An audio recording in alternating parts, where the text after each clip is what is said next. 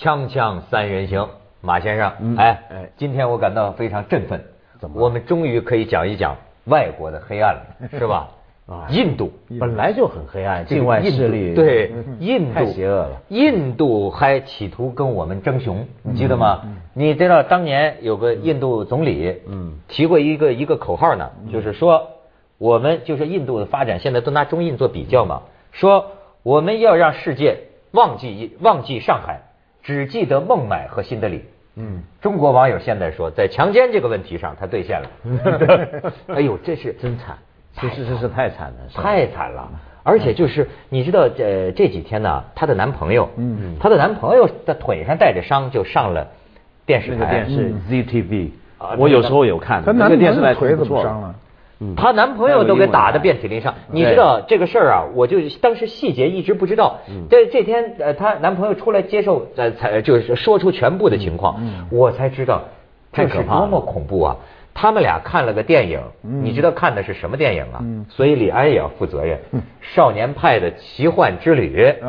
俩看完这个电影，上了一辆中巴车。嗯那么照印度的谚语，所谓公交车的意思就是非法公交车嘛。车上已经有六个人，嗯。连司机在内，嗯。连司机在内，就他们俩上了这个车。嗯。一上车，车上男的就动手动脚，都是男的嘛，猥猥亵，开始骚扰。他女朋友，这小伙子还挺行的，挺勇的。打他说我跟其中三个人打，他打退了三个，两个人拎起铁棍抽他，拿铁棍你给打到车外头，然后就拉着他女朋友就是这个施暴。那小伙子说啊，说那种程度，就说是就说是太残暴的手段往里捅啊，就说我们没没法形容，就是哎，然后呢，打到这么一个程度之后啊，这俩都遍体鳞伤。那些他都听见这个歹徒就说啊，说说不该死了吧。就跑了，嗯，他们就在下车，正他们在路边叫车，你知道吗？叫来这个车呀，嗯，都停在他们面前看，嗯，哎看，都走了，没一个人管他们，就他们这身上都没衣服啊，嗯，连连连连扯块布都没人给他扯块布盖上。后来是警察终于来了，警察来了，主要在那争论，就是说。哪片儿咱比较熟悉啊？片儿警说这归归你们那片警察管的，还是归我们这片警察管？光争论这个，争论半个钟头。嗯，然后布啊衣服都没给那女的盖上，她其实满身下身不停流血，她肠胀都出来了。那个过程里面，然后而且她是路上呼救也没人管，是所以她这个女孩啊本来是能活得成的，现在医生就估计就说她是因为拖延救治。但是她最后她还硬挺着，因为她最初呢录口录口供的时候啊，警察还居然说她是在半昏迷状态，所以口供不不可坐实。她太生气，这女孩硬挺着笔录自己整个经过。嗯，然后呢，所以这整个过程里面，印度警察被人骂的像疯狗一样，而印度人觉得吧，这这回我看那些印度网站他们写东西啊。他们把它上升到国耻的地步，其实就几乎像去年小月圆那件事，前年小月圆，你记得佛山小月圆吧？为什么呢？因为类似的地方在哪呢？他也是很多人就路过，就像你刚才那么讲，就不管。嗯，他路过的人比咱小月圆的还多，我们这十几个人路过嘛。对，他们是一大片一大片车就过了，过了就不管。所以印度人就觉得很多印度人非常耻为印度人，怎么会搞出这样的事？我刚才听这个这个吧，我还真不知道这细节哈。那我觉得他好像跟我们一般意义理解的那个强奸是有区别的，他应该是虐待，对，他完全不是我们过去认为的这个强奸，就是还是他跟一个不愿意的人去发生关系而已。他不止。那现在这已经是变成因，然后，所以所以他对，所以他这种状态呢，就是从某种意义上讲，就是谁促使他敢这么干，是社会一个环境。对，因为印度印度这个他有这种传统的，他因为他人是分等级的。在他历史上就认为高等级的人强奸低等级低低等级的人是理所应当的，而且他有一种印度有一种就是在这上面有一种极强的耻感文化。呃，是去年还是前年？我看到一则消息，就是有个女孩被强奸了哈，这女孩挺过来了，能面对社会，她爹没挺过来，她爹自杀了啊，他爹觉得我没法去见人，嗯，哎。现在这个女孩的爹站出来了，我可以给你们看看这个照片啊。这个这是印度这次引起全国的这个这个首都的这种骚动啊，就是这这群众都上街了嘛。嗯，你再看下边，这就是他父亲。他父亲在女儿死了以后说，一般人都觉得很羞耻，嗯不公开，媒体都是相约不公开。嗯但是他主动说，我要向全世界公开我女儿的名字。我他说我女儿没做什么亏心事，对啊，是吧？对，为什么不能够让人我觉得他父亲很了不起，这是他父亲。你再看下面照片，你看，印度愤怒，这是印度愤怒的。印度是一什么地方？咱们怎么那么爱强奸呢？这你他国会议员呐，嗯，他三分之一的国会议员都在被起诉，其中很多就是强奸犯。甚至你 就在这个事儿发生大大概同时，印度是阿什么邦啊？反正一个邦的一个国大党的一个一个领导，一个哦，那个是公务员。是，你你可以看看这照片，他到这个这个这个这个这个这村里啊，去去视察工作，你知道吗？到村里视察工作，白天视察完了工作，对吧？嗯，半夜里就跑到人老婆床上去了，跑到村民他的村民老婆床上强奸。这要改平常的这个时候啊，奸了可能就奸了。嗯，但是正好是因为刚刚发生了这个举举国暴怒的这个事件，所以这个时候村里的人呢有胆儿了，你知道吗？好家伙，听到这个这个已经给奸了嘛，把人家老婆奸了，把他揪出来，揪出来，然后就暴打一顿，把他衣服上身衣服这给给给给扒了，打打打，一直打到警察来，就就到就到这时候。印度，我跟你讲，它是很怪的一个国家。它一方面呢，它有一些很先进的制度，但是它又有一些很古怪的传统的文化，你可以说就是前现代的东西，拖垮了它的制度。嗯，比方说你刚刚讲那种情况啊，因为我们知道印度是有直接选举的民主的嘛，有代议民主政治嘛。嗯，很多你说搞这种强奸欺负老百姓，你知道是什么人吗？就是人民老百姓一人一票选出来的这些代表他们的议员。你说你都是人民选出来，你怎么敢回去欺负这些投票给你的人呢？他是处于一种庇护关系。什么叫庇护关系呢？我是个议员，嗯，我家有钱什么，然后呢，我今天来巡视地方的选区，他呢就坐在这个自己院子前面摆那个凉伞，然后摇着摇着，然后一堆老百姓上来求啊，哎呀，我这个房子冷气坏了什么，我这水管不行了，他样样给你答应，因为他也有钱嘛，他也可以用政府的钱嘛，你要什么他给你什么。但反过来呢，他变成了你的主子，他也可以跟你对，这是老大。所以你刚刚说那种强奸呢，有时候他就发生在这种情况。哦，怪不得。就是喂，你跟我结婚，我看你老婆挺好啊，什么他他就他他他这个，你这不像我们南霸天了吗？对对对对，就这个。他他他源于他的文化，跟就是印度文化跟我们文化差异性非常的大。你别看都是亚洲国家，是。他的这个种姓文化，他人分三六九等的。对，他的种姓文化是所有文化之上的，是最后一个背景，就是他在这个种姓文化中呃之下可以做任何事情，就是我生就比你高，嗯，所以我我不叫强奸，我叫临幸，就是你赶上了，他是从内心这么去想。那其实啊，他是这样，他我觉得大都市已经算好，印度这种种姓的问题，他你说孟买啊，呃，他其实很多农村的才严重。他很多人为什么要到农城市的贫民窟呢？我们记不记得那个贫民窟百万富翁那个故事？对对对，因为那那么烂，你怎么还要进去？他就是要摆脱农村的种姓压力。越是村子里头越传统，这个种姓啊，你姓什么一看就知道，你一辈子跑跑不掉。你反而跑到城市，宁愿在贫民窟打天下，说不定能打出。所以新德里强奸之都啊，他有时候啊也不见得认得出谁是强奸的，是认得出这 婆罗门。他其实是有个男被奸，也不见得男尊女卑。他有个女人，他这个地方啊，真是晚上印度的这个说新德里的这个女的，原来还有大使夫人什么这个外交使节的女眷，嗯，被强奸，就是看了个电影。你知道，她是晚上八点以后，嗯，这女孩就别出去了。你到晚十一点，你还在街上。你很有可能被强奸。那问题是你这样一个从从社会制度上讲啊，它属它算议会制度啊，它是民选的，还算一个比较先进的社会制度。但是出现这种丑丑闻，而且是频繁的出现，变成一种社会现象，是一个很低等级的事情。我们今天的但分有点秩序的社会，就不允许这种现象存在。而且这个现象还不是那种简单的一对一的，就是说偶发事件，它变成了一种社会的。没错，暗涌的潮流，没错。为什么这么这这次爆发，就是这么多人为这个事儿？按理说这种事儿很难激起民愤，为什么每个人不太设身处地的进入这种事情？我觉得其实他的很多的印度，其实印度这个国家很大，我们常常忘了它是仅次于中国的大国，人口上，人口就快超过，人口就快超过，对啊。然后呢，它呃整个转变跟中国一样，也是很缓慢的。它有些制度是很先进的，它用很多英式文官制度，但是就像我刚才讲，他做事儿的方法很奇怪，他很有印度特色，但这个印度特色其实是官僚特色。比如说你刚才讲说那些警察争论，这归哪片儿？我一听这个，我看着这太印度了，因为我去过印度，我就知道这个东西太印度。印度那种官僚啊，那种拖拉啊，什么就是这个样子。这种时候他还跟你争论这个。你知道文道讲刚才讲的这个 先进的制度哈，但是这个制度有一个很大的问题，这个社会制度的设置如果跟文化背景冲突，制度一定是死的，制度活不下来。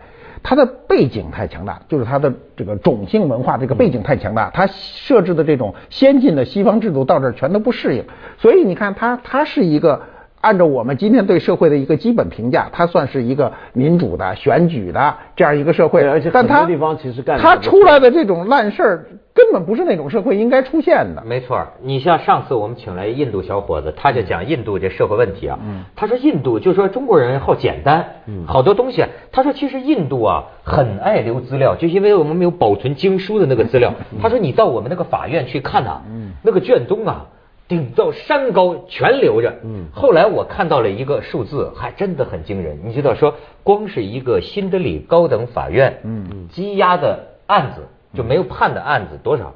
两千七百万宗。那就判。说还有一个数字说，所有的案子要到得四百六十六年都审不完。锵锵三人行，广告之后见。但我觉得呢，我们也不能太小看印度。就印度其实是很多地方不断在改变。那起码我举个例子，像这一回我看很多他们的网站、他们的媒体啊，他们的媒体其实是很很。很有公民意识，很有现代意识的。英语，我觉得对很有对吧？都在批判，对通气儿，通气儿是起码，比如说像我们刚才讲说，他有个文化问题，所以使得他有这个状况。但起码印度媒体没人拿文化说事儿，他没有动不动就说强奸呢也是我们的国情，说现在呢强奸，我就说他不会这么说，他不像我们这，他不来这个，他不跟你来这个，他不会说这个国强奸呢一时无法制止呢。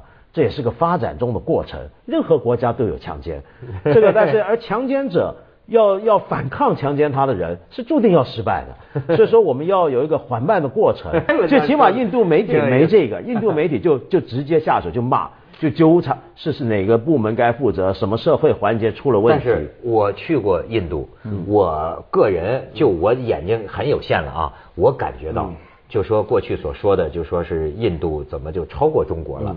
我觉得还没到时候，就是我看到的他那片大地啊，你知道这个新德里，不说别的，我看到不下五个，就相当于在咱们马路中心这个中心岛上，一丝儿不挂的，就在那晒着，然后还有大便，就这就大家说的，他就就在那儿，哎哎，而且呢，你知道他，而且你更重要的是啊，他的很多帮啊，他这些乡村里。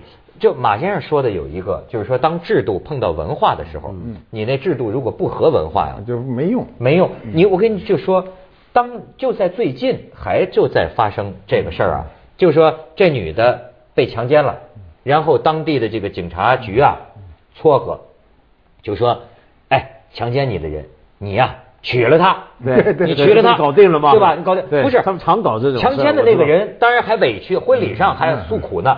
说我他妈我不就是强奸了他吗？还得娶她。我是个硕士，他说我是个硕士，他一个村姑，对吧？我我还得娶她。但是你看当地的长老说了说什么呢？称善，这就是咱们孔夫子当年说。你看他的这个道德体系，这是警察干了一个这个事儿啊，善，对，干了一个善举，就把这个事情给这么解决了。对吧？跟他古老文化有很大的关系，就是印度文化在性文化是采取一种赞赏的态度，它大量的性雕塑啊，性的古代的那个绘画里都非常夸张，非常享受。你看过去有那种书叫《爱经》，什么叫《爱经》？那个画的全是印度画，但那个都画的极为夸张。对对对，他有这种文化，那个是为了增进性生活，但他是为了要在瑜伽里面，性爱瑜伽里面达到一个境界。但是我想反过来讲，你刚刚说。看印度是进步或落后啊，你不能光看那些人穿不穿衣服，因为不穿衣服，说不定是希腊教的天一派，是 修行者。但是呢，要看的是什么呢？也可能是西方的天体派。对啊，因为印度呢，它的呃最大的问题啊，跟中国没法比啊。就中国的优势跟印度比起来，就是基础设施。我们也许哈尔滨桥会垮，嗯，但是起码我们有个桥。印度是别说垮桥，就桥都没有。嗯，就印度是基础设施太烂太糟，所以糟到一个程度呢，就是为什么？比如说印度没办法像中国这样吸引那么多外资来做设厂啊，或什么？为什么没有东莞、没有温州、没有这些东西、没有宁波呢？是因为它的基础设施太糟，电力常常会断，对不对？水有问题。那么但是呢，你换个角度看啊，就为什么现在很多人会看好印度？当然，印度这两年经济不好，但是你看到的就是恰恰是它的后发潜力。想想看，中国崛起的就是经济决心的那些年，主要就是基建带动上去。嗯，如果你印度这么大个国家，人口就要超过中国，你现在的基建还是这程度，如果我们真要去搞搞起来，那一下子上去的话，会是怎么样？就很多人对他有这样的一个想法，当然也有人会批评这是幻想。有一点差距，中国人是有一个积极向上的心的，印度人有的没有。哎，还有宗教的但还有人夸呢，说印度安贫乐道。对对，所以它跟我们的文化一个区别，就是我们为什么能够在这么短的时间内崛起，是我们每个人都想崛起。因为我们释放了贪嘛。如果如果像印度那些人都是那种态度，有时候你未必是。你比如经就是这个基础建设，嗯今天印度的那个。那个火车还是一九四二的那火车，对对对对，那火车是上的跟一九四二一样，那全那样，我坐过是吧？那吓死人。我跟你说，印度那火车，你很有远看意思看不见火车的，就人全是人我坐抱起来过他火车不光是上头，连他妈侧面都是人啊！你怎么弄？那那的发展早着呢。不过呢，我我再回头讲啊，你说印度的这些问题啊，呃，他说发展会很慢，说他安贫乐道，但我觉得印度也很矛盾。虽然我的感觉也是觉得印度人一般来讲好像比较能够接受现况，没有像中国那么有这种要赚钱要什么样的这种欲望，但也不一定，因为在国际上，印度商人之精明，之无孔不入是有名的。你从古代，比如说来中国做买卖，嗯嗯，就多少印度人？你广州以前多少印度人？然后印度商人啊，你比如说你去英国，你记不记得在英国？你有没有注意？英国所有的杂货店都是印度人，包括香港，多对啊少是大大财阀，都是印度人的家族啊。他他主要有他那种一个背景是我们没有，他是一个殖民地文化。他是为什么他说英语嘛？他是一个典型的殖民地文化。他印度文化和殖民地文化一直在融合，他到目前为止还没有融合完全成功，所以才出出现这种强奸的事件。我们是一个单纯的，我们没有殖民文化。嗯，我们老过去说我们是半殖民地，我们连半殖民地都不是啊，都不是算不上。你你你谁殖过你民？就来过两天，中国没有那么连个面条还没会做，都他都回去了。他没吃过就其实前你在香港吗就这个对，就那一小块地方，所以它这个文化差异是非常大的。但是那印度好有意思的，就他那个商人啊，我觉得跟中国人不一样。嗯。中国人呢是很拼命，无孔不入。对。印度人没有我们那么拼命，但是他比我们精，精到什么程度？不像啊你看，我跟你说，我我我我在比如说马来西亚、新加坡啊，当地华人啊。就说做生意跟马来人做很好，骗骗为老也很好，千万别跟印度人搞，跟印度人搞会惹出印度债。你知道什么叫印度债？印度债是这个意思。比如说，我举个例子，你是个印度人，嗯我是个华人，我给我我租房子给你，嗯，租房子给你几个月不交租，我来找你说，你怎么还不交租啊？你就硬生生印度人就有办法拿法律条文出来说，说到最后，不止你不应该交租，反而我还欠你债了。哎，印度人会搞这个，我跟你讲。所以他然后们很文牍主义。对，所以呢，以前我说一个很很种族歧视的一个事儿啊，但是这是一个英殖时期的一个英国人流传的一个笑话。他们就说，进入原始森林，你呃遇到一个老虎，嗯，一头毒蛇，然后跟一个印度人，你现在有个枪，枪里面只有一颗子弹，你先打谁？他们说先打印度人。哦，就说好家伙，咱们说苛政猛于虎也，对，他是这样。印度猛，他的那种精明啊，那种诡计多端的可可厉害。也叫恶起来也真恶，嗯很厉害你像就说这个强奸，他说最近还有一个女的她呢属于也上警察局了，说强奸，强奸了之后，然后说第一个听她那个笔录的那个警察，听着听着兴奋了，把他也给强奸了。后来他强奸他告，后来这个警察局的局长说他不行，我跟我说，跟我真的还是说着说着又兴奋了，又把他给强奸了。真的真事儿，就这几天嘛，先后被这警察和警察局的局长二度强奸，你说这是一什么调调啊？这个，咱们先去下广告，锵锵三人行，广告之后见。所以印度啊，他们都说，实际有许多个印度。当然，你知道我对印度的感觉就是，我们对印度的任何说法，都有人能反驳我们。当然，因为说，因为就跟印度人的色儿一样，你知道我在印度见到的，它具有从从北到南太不一样，这个百分之百黑到百分之百白之间所有的中间色，对，它全齐活，什么色儿的都有。所以你说他是什么种人都说不清楚，什么种人都说不清楚，因为他本来语言也复杂，种族也复杂，呃，国家太大，嗯，就大家都觉得现在搞什么事儿都是一阵。这一阵过了，还不是一切又恢复原状，所以他们就觉得你们都在想强奸，他就觉得这个东西也是一阵而已。没有，他现在啊开始其中一个提案，就是说准备化学阉割呢，就这个提案都提出来，就感觉要真的很杀这个风。你知道印度这些长老们，我发现也真有意思，包括官员，就现在都解释。我看有一个当官的说，说我们印度为什么这么多强奸呢？他说啊，快餐。他就是他就是能够接受歪理，他这个印度很容易接受外来文化，没错，对他很容易，他很容易妥协。你像当年中国就是东印度公司，谁都知道，也也欧洲的所有强国都在东印度成立公司，为什么在东印度成立？中国不让成立，中国当年就不妥协，所有的公司都轰在海外。所以呢，呃，从这个这个最早的葡萄牙起，瑞士、英国、法国，包括这个瑞瑞典、那个那个荷兰，都相继成立东印度公司，然后走私级国家级公司。但是问题在于，有意思的地方是你任何人都觉得好像印度能够接受你的影响。接着下来为您播出《西安楼冠文明启示录》。他那么久，他的很多东西来自于。